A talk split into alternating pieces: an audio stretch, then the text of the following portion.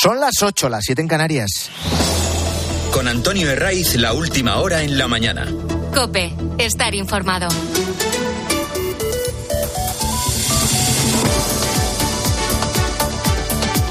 Muy buenos días, desde las 6 te venimos acompañando en la mañana del fin de semana de Cope de este 11 de febrero, de este Día de la Virgen de Lourdes, que viene inestable con descenso de las temperaturas y también con lluvias que van a ser algo más intensas en la zona suroeste de la península, es decir, sur de Extremadura, eh, norte de Huelva, en fin. Lo último que ha ocurrido tiene un protagonista, que es el director de cine Juan Antonio Bayona y que es su película La Sociedad de la Nieve. Y el Goya a la mejor dirección es para Juan Antonio Bayona por La Sociedad de la Nieve. La Sociedad de la Nieve. La Sociedad de la Nieve. La Sociedad de la Nieve. La Sociedad de la Nieve. La Sociedad de la Nieve. Bueno, la película dirigida por eh, Bayona sobre la tragedia aérea de los Andes ha ganado el Goya a mejor película. Lo he escuchado, que sin duda el, un galardón más codiciado de los Goya. Eh, también a la mejor dirección. En total, se ha llevado 12 premios de las 13 nominaciones que tenía. Y simplemente quiero deciros que mi casa es el cine español que estoy muy orgulloso de formar esta familia, porque creo en el cine español y pienso en esta gente que estuvo en la montaña, abandonada, dados por muertos, en, en medio de, de, de, la nada y pudieron salir porque trabajaron juntos. Bueno, al margen de discursos dirigidos a un público determinado, pues ¿qué quieren que les diga? Eh, que me alegro por Bayona, porque La Sociedad de la Nieve es un peliculón. Y sobre todo porque no deja indiferente a nadie y por todo lo que representa.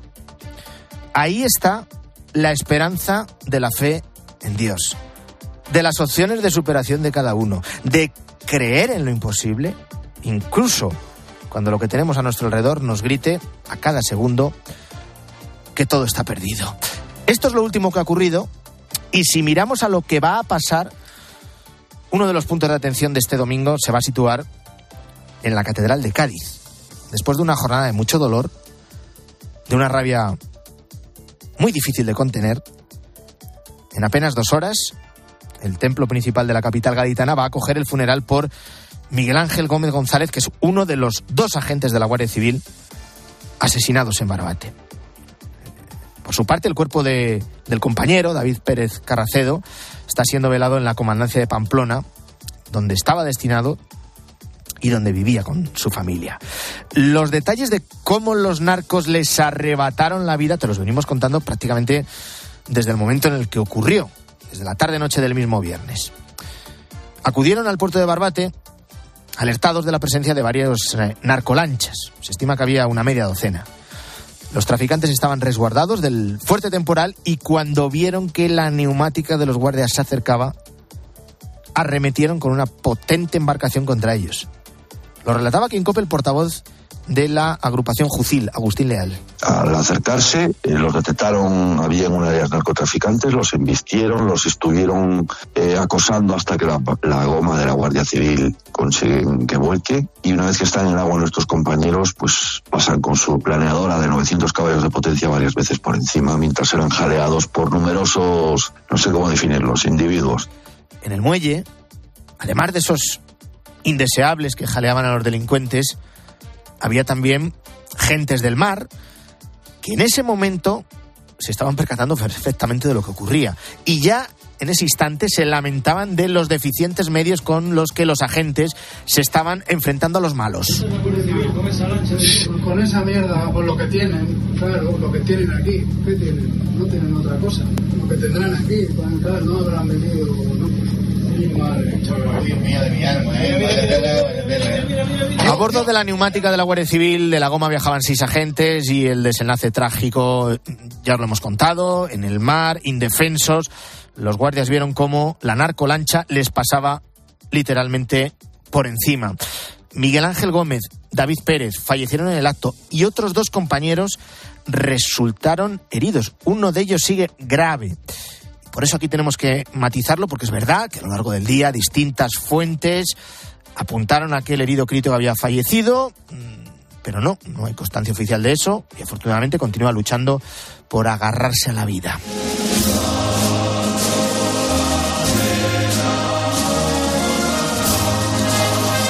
Los dos agentes asesinados sabemos cómo murieron. Eh, Los vídeos son tan gráficos como terribles y también conocemos lo que dejan. Miguel Ángel había nacido en el municipio gaditano de San Fernando. Su objetivo era formar parte del cuerpo de élite de buceadores de la Benemérita. Y lo consiguió. Consiguió entrar en los GEAS. Tenía 39 años, estaba casado y deja una niña huérfana de 12 años. El otro fallecido es David Pérez Carracedo. Nació en Barcelona y este domingo será despedido en Navarra. Vivía en Sarriguren, muy cerquita de Pamplona, y formaba parte del grupo de acción rápida de la Guardia Civil, de los GAR. Estaba en Cádiz en una de sus misiones especiales contra los narcos. Tenía 43 años, deja una mujer viuda y huérfanos a dos niños de 9 y 6 años.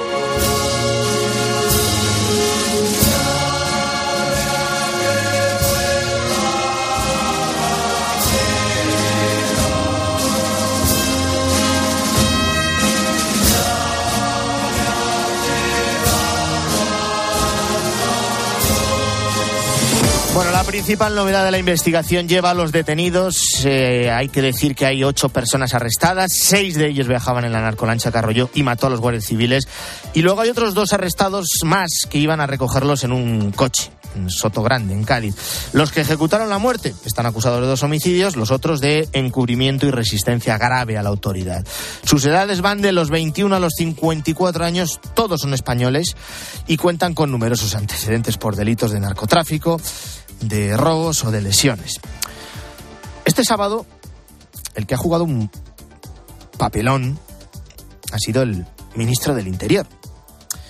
Apenas unas horas antes del homicidio en Algeciras, no paró de presumir, no paró de colgarse medallas, asegurando que el plan contra el narcotráfico era un éxito. Tras la muerte de los dos agentes, en un principio se anunció que iba a acudir a Barbate no fue a Barbate.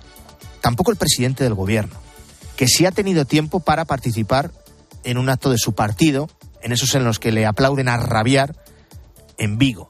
Y también tuvo tiempo en acudir a la gala de los Goya.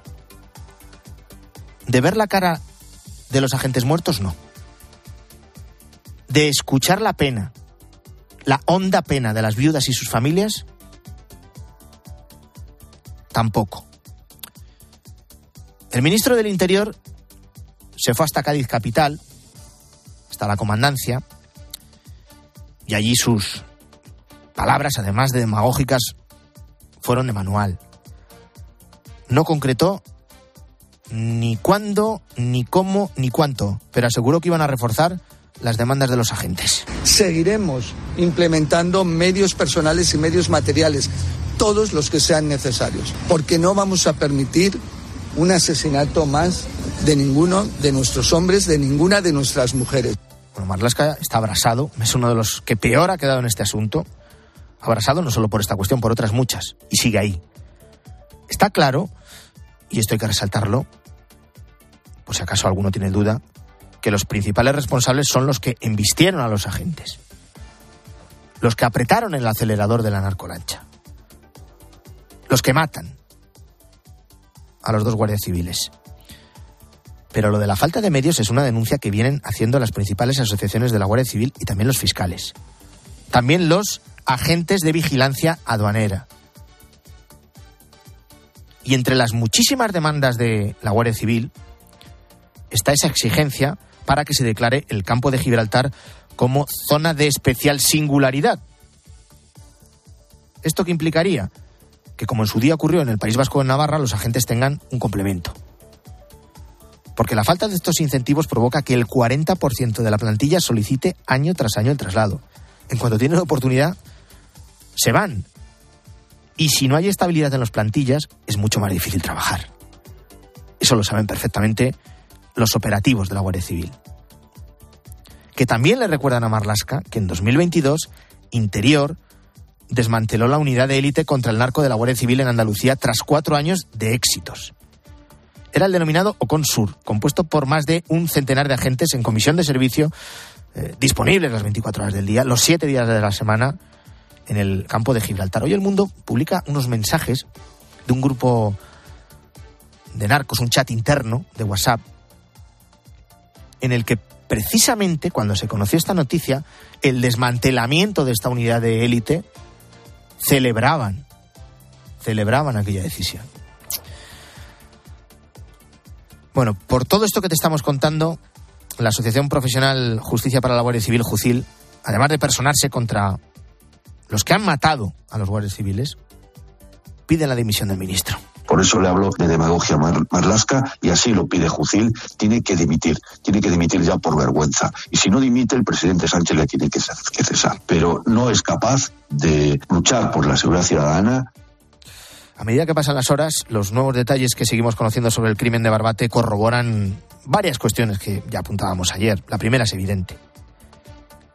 Los guardias civiles que luchan contra los narcos en el campo de Gibraltar y en otros puntos de la costa de Cádiz lo hacen en clara desigualdad de condiciones. Unos en una Zodiac, en una especie de barco de recreo, como los que vemos los domingos o los sábados de verano, cualquiera de los embalses españoles, y los otros pues en embarcaciones potentísimas, como si de un Ferrari se tratara, con más de 12 metros de eslora y tres motores fuera a borda. Hoy el dolor, la rabia, la impotencia se mezclan con las promesas del gobierno de Sánchez. Promesas que tienen que cumplirse. Porque ya hemos visto en otros países, fundamentalmente en Hispanoamérica, que el narcotráfico se ha hecho fuerte, corrompiendo tanto los gobiernos como la sociedad en general. Y hoy, además de lo que está pasando en Andalucía, en Cádiz, en Barbate, tenemos esta jornada de protestas de los agricultores. La novedad es que una de las plataformas que viene convocando, que viene alentando estas tractoradas, que es la plataforma 6F, se ha unido a la Plataforma Nacional para la Defensa del Transporte, que aunque es minoritaria, estos de los camioneros, ya vimos lo que fueron capaces de hacer hace dos años, paralizando todo el país. Ahora convocan un paro indefinido. De momento, de momento, lo intentaron ayer, cortando la M40 tras una mm, concentración junto al Estadio Metropolitano de Madrid. Intentaron entrar en la capital, mm, no lo han conseguido con sus tractores. Está blindada la capital de España. Ni te cuento ya eh, la sede del Partido Socialista en Ferraz. Pero ahí queda esa unión de parte de los agricultores, de una parte minoritaria de los transportistas y veremos hasta dónde son capaces de llegar, hasta dónde les dejan. No solo el gobierno, también el conjunto de compañeros de su mismo sector. Lo que está claro es que las protestas de los agricultores van a continuar a lo largo de esta semana que estamos a punto de estrenar. Vamos con otras noticias del día. Te las cuento en titulares con Claudia Cid. La mañana. Recta final. En Galicia, los candidatos a las elecciones del próximo domingo afrontan la última semana de campaña con las encuestas apuntando a la mayoría absoluta de Alfonso Rueda del PP. Sube la estimación de la candidata del BNG, mientras los sondeos reflejan la caída del aspirante del PSOE. Mañana es el último día para publicar encuestas. Se aplaza. La reunión entre el ministro Félix Bolaños y el vicepresecretario del PP, González Pons, para desbloquear el Consejo General del Poder Judicial prevista para mañana se pospone al lunes después de las elecciones gallegas. Una gripe de González Pons obliga a retrasarla. En el encuentro del 19 de febrero volverá a mediar el comisario europeo Didi Reinders. Milei en Roma. El Papa Francisco recibe mañana al presidente argentino apenas tres meses después de su victoria en las elecciones. Hoy Javier Milei participará en la ceremonia de canonización de Mamantula, la primera laica argentina que sube a los altares. Y el Real Madrid da un golpe a la liga con una goleada al Girona. Corrochano, buenos días. Hola, ¿qué tal? ¿Cómo estáis? Buenos días. El Real Madrid dio un golpe encima de la mesa, le ganó 4-0 al Girona, el segundo de la clasificación, y fue mucho mejor que el equipo de Mitchell. Marcaron Vinicius, que hizo un golazo y un partidazo. Dos goles Bellingham, que le sitúa con 16 goles, es el pichichi de la liga. Y otro Rodrigo. El Real Madrid le saca ahora 5 puntos al Girona. Le ha ganado los dos partidos, los dos únicos partidos que ha perdido el Girona. 3-0 en Montilivi y 4-0 en el Bernabéu. Mitchell agachó la cabeza, dio una rueda de prensa en la que asumió que le habían pintado la cara, en palabras suyas, las de Mitchell en una excepcional temporada. Atención porque tiene seis puntos de ventaja sobre el Barcelona, pero si hoy el Barça le gana al Granada, se pone a tres puntos. Este partido va a ser a las 9 de la noche. Está muy pendiente el madridismo de cómo está el tobillo de Jude Bellingham, que se marchó lesionado del encuentro después de doblarse dos veces ese tobillo izquierdo. Recuerden que el martes hay partido de ida de los octavos de final de la Liga de Campeones, Leipzig Real Madrid. Además, resultados del día, Real Sociedad 0 Osasuna 1, lleva cuatro partidos sin marcar la Real. El martes juega contra el Paris Saint-Germain, no jugó ni un solo minuto Kylian Mbappé con el Paris Saint-Germain que le ganó 3-1 al Lille y además a la vez 1 Villarreal 1 y Las Palmas 2 Valencia 0. Hoy además, Getafe Celta a las 2, a las 4 y cuarto Mallorca Rayo Vallecano y a las 6 y media hay un partidazo. El Sevilla Atlético de Madrid que contaremos en el tiempo de juego. ¿Y tú qué piensas? Escríbenos en Twitter en arroba cope y en facebook.com barra cope. Esto es un mensaje para todos aquellos que te dijeron que no podías cambiar el mundo. Ahora sí puedes gracias al efecto ser humano, un superpoder que nos convierte en la única especie capaz de revertir el daño que causamos al planeta y frenar el hambre y la pobreza. Es hora de utilizar este nuevo poder. Descubre cómo hacerlo con manos unidas en efectoserhumano.org. Antonio de Ray. La mañana. Cope, estar informado. La noticia sigue en Cádiz, la noticia sigue en Barbate. Están siendo horas muy complicadas para los vecinos de esta localidad de la costa gaditana. Hay rabia, hay indignación y hay una sensación cada vez más extendida de que lo que ha ocurrido se podía haber evitado. A las 8 y 16 voy a saludar en directo al alcalde de Barbate, que es Miguel Molina Chamorro. Alcalde, ¿qué tal? Muy buenos días. Hola, buenos días. Bueno, lleva mm, dos días sin apenas poder dormir, así que le agradezco que esté con nosotros en directo en este programa. Eh, eh, en, Barbate, eh, también en el vecino campo de Gibraltar, incluso si miramos al otro extremo de la provincia de Cádiz, en Sanlúcar, los narcos actúan a diario. Esta vez sí que han ido quizá más lejos que nunca. Y la pregunta, alcalde, es directa. ¿Es cierto que esto se veía venir luego que de alguna u otra forma se podía haber evitado? Bueno, no, ahora mismo eh, estoy de camino yendo para la Catedral de Cádiz para, para el entierro de uno de los dos guardias civiles. Y, y, es algo que se podía haber evitado porque, entre otras cosas, las narcolanchas no traían ni drogas. Llevaban un día y algo acampado a sus anchas en el puerto de Barbate. Eso es síntoma de la dejadez que hay con los puertos de, de, Barbate, en ese caso, donde no había ni una mínima vigilancia, ni un control siquiera para poder dar cobertura a, la seguridad al puerto. Llevaba tiempo produciendo, produciéndose robos, produciéndose eh, vandalismo y ya para colmo viendo los narcos, eh, la situación en la que se encontraba el puerto, pues evidentemente Barbate es un puerto refugio, un puerto de categoría 4 es un puerto que cuando hay temporal es el, es el más idóneo donde poder refugiarte y ahí se metieron. Y estas circunstancias se podía haber evitado con medios efectivos, no con una lanchita para poder hacer este, este acto. No puedo dejar de preguntar al alcalde por esa imagen, por esa escena de unos indeseables jaleando, vitoreando a los narcos mientras arrollaban a los agentes. Vamos a escucharlo.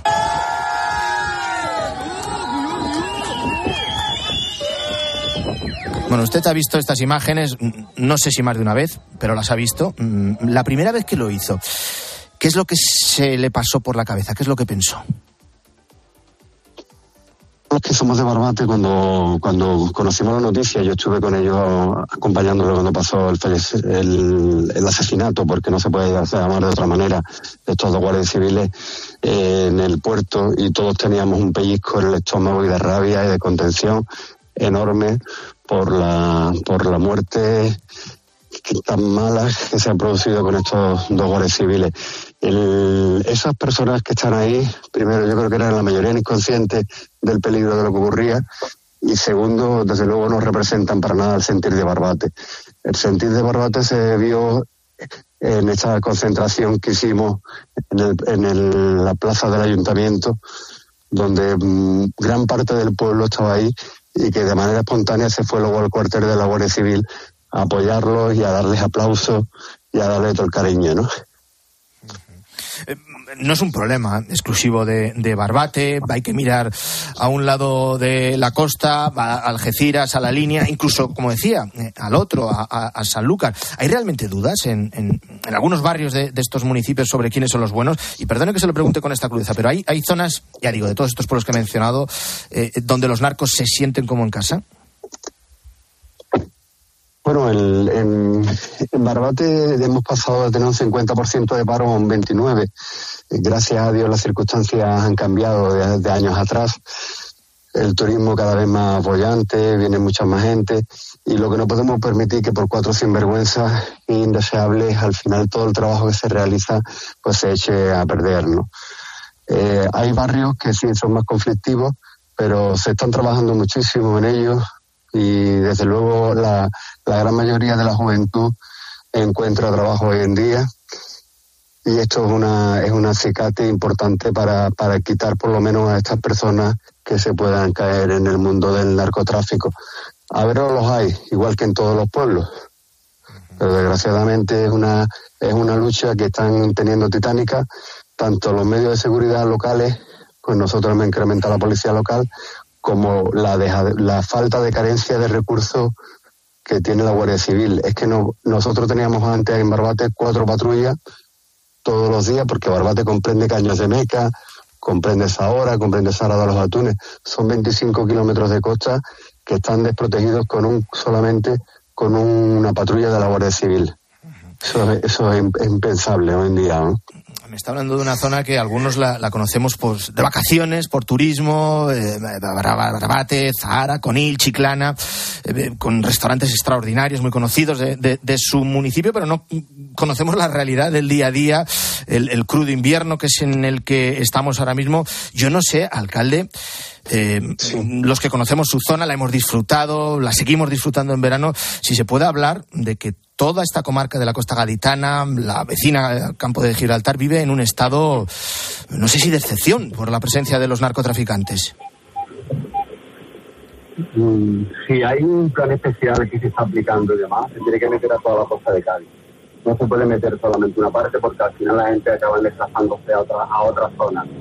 Y desde luego lo que hay que aumentar son los efectivos. No se puede venir a, a poner a la provincia a ponerse medallas cuando realmente los efectivos no, son, no están disponibles.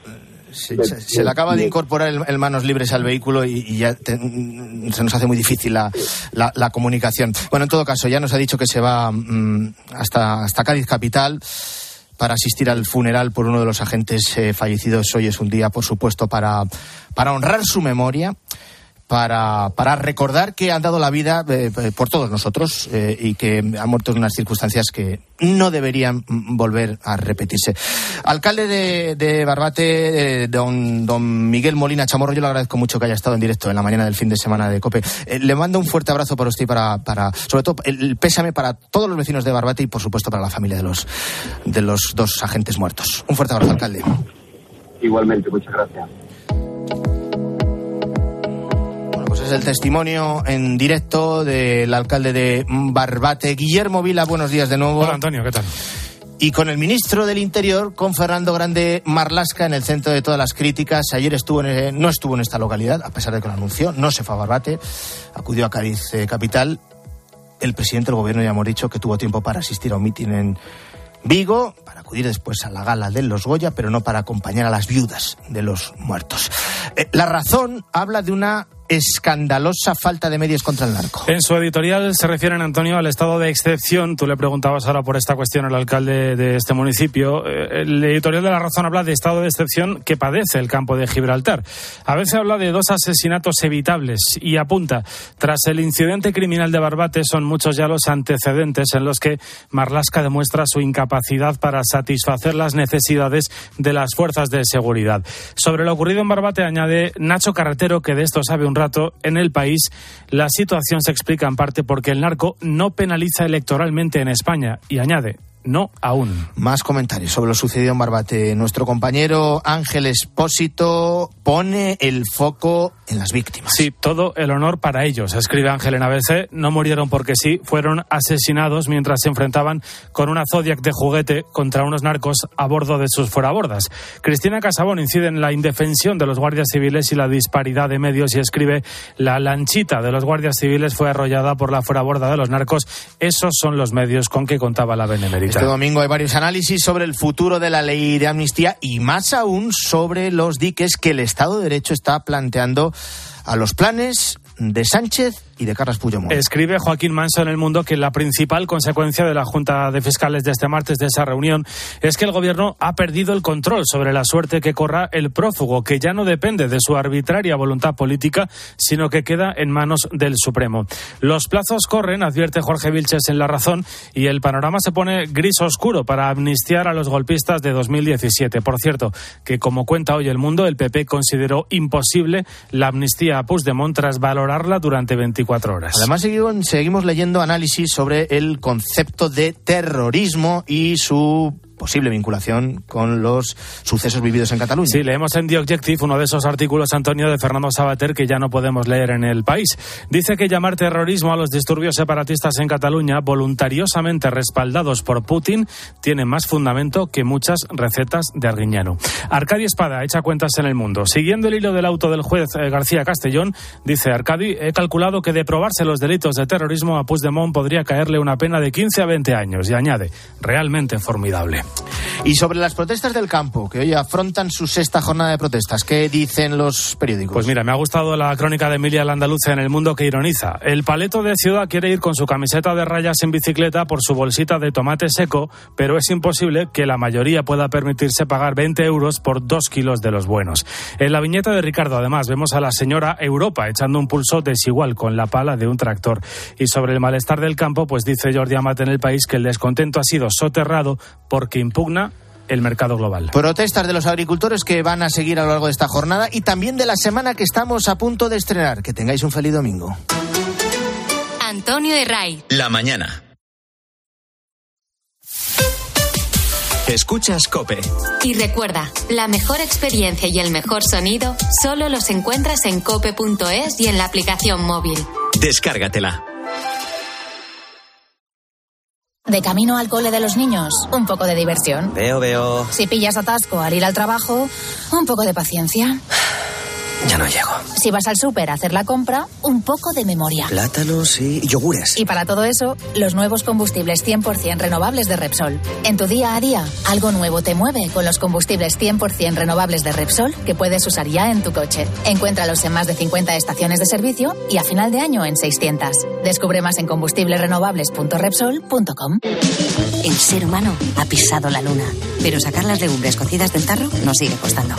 Hasta ahora, con el nuevo tarro ancho de Legumbres Luengo todo es más fácil. Salen intactas muy rápido y con su sabor único. Legumbres Luengo, la nueva pasta. Flor de primavera de encendidos calores. Amor. Digo colores. Desamor. Yokursi. Rupturas. Hasta nunca. Reconciliación. Será solo una tregua. Celebramos San Valentín por todo lo alto. No suspiréis con tanta fuerza que se vuelan las patatas. El día de los enamorados. Y los enamorados somos tú y yo. Y Cupido contrabandista. Hay un chico que me gusta. El domingo a las 3 menos cuarto de la tarde. Arriba los corazones. Viva el cine español. En 13. Madre mía, qué golpe. Parece que tu coche se ha peleado con una columna. Con el seguro de coche de línea directa, no solo te ahorras una pasta, sino que además puedes escoger el taller que quieras aquí o en Chipiona. Y si eliges taller colaborador, también tienes coche de sustitución garantizado y servicio de recogida y entrega. Cámbiate ahora y te bajamos el precio de tu seguro de coche, sí o sí. Ven directo a lineadirecta.com o llama al 917-700-700. El valor de ser directo. Consulta condiciones. Y es que estás en el súper o un domingo descansando en el sofá y te vienen vacas a la cabeza. Y no, no estas vacas, sino estas. En Halcón Viajes sabemos lo que te pasa. Más de 50 años y millones de viajeros hacen que sepamos las vacas que tienes en la cabeza. Isla Mauricio, 10 días, 8 noches, desde 1.220 euros. Halcón Viajes, sabemos de viajeros. Hay muchos cars. En Flexicar hay muchos cars, hay muchos cars. En Flexicar hay muchos cars, hay muchos cars. En Flexicar. En Flexicar.